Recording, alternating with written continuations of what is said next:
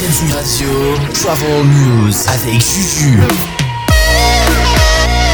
Bonjour à toutes et à tous, vous êtes avec Juju sur Reading Radio Travel News et en cette semaine du 4 avril 2022, je vous propose de partir de l'autre côté de l'Atlantique, à Montréal.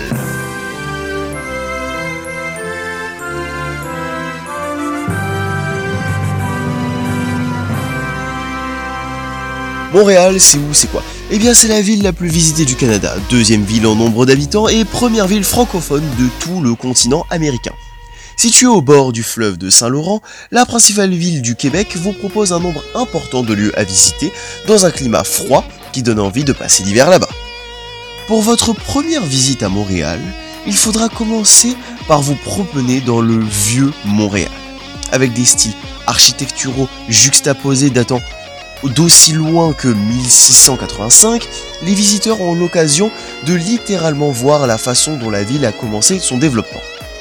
Arrêtez-vous à la basilique Notre-Dame pour admirer ses superbes vitraux, et pour un moment de calme bien sûr, puis rendez-vous à l'historique place Jacques Cartier et installez-vous sur une terrasse où vous serez parfaitement placé pour admirer les artistes de rue et les portraitistes.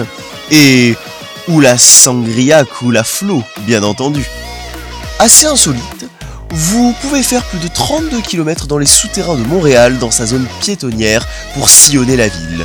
Ou si vous préférez les hauteurs, vous pourrez aller sur le Mont Royal, aussi surnommé la montagne, qui est le point culminant de la ville. Du haut de ses 233 mètres de haut, ce parc de 190 hectares est immense, c'est le poumon vert de la ville où vous pourrez avoir une vue tout à fait splendide au cœur de cette ville incroyable.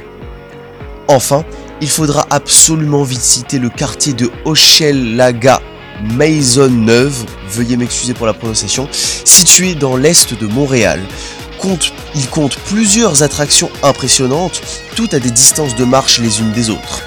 Tout d'abord, le stade olympique, qui est euh, un rappel grandiose des Jeux d'été de 1976 qui sont passés à l'histoire. Et sans doute euh, la structure architecturale la plus reconnaissable dans toute la vie.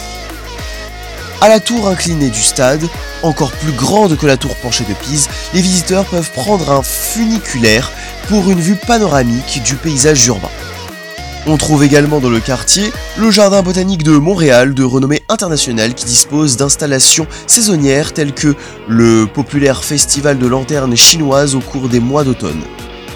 Et la dernière attraction, mais non la moindre, le Biodôme, où se trouvent 5 écosystèmes abritant plus de 250 espèces différentes d'animaux et dont les enfants vont raffoler.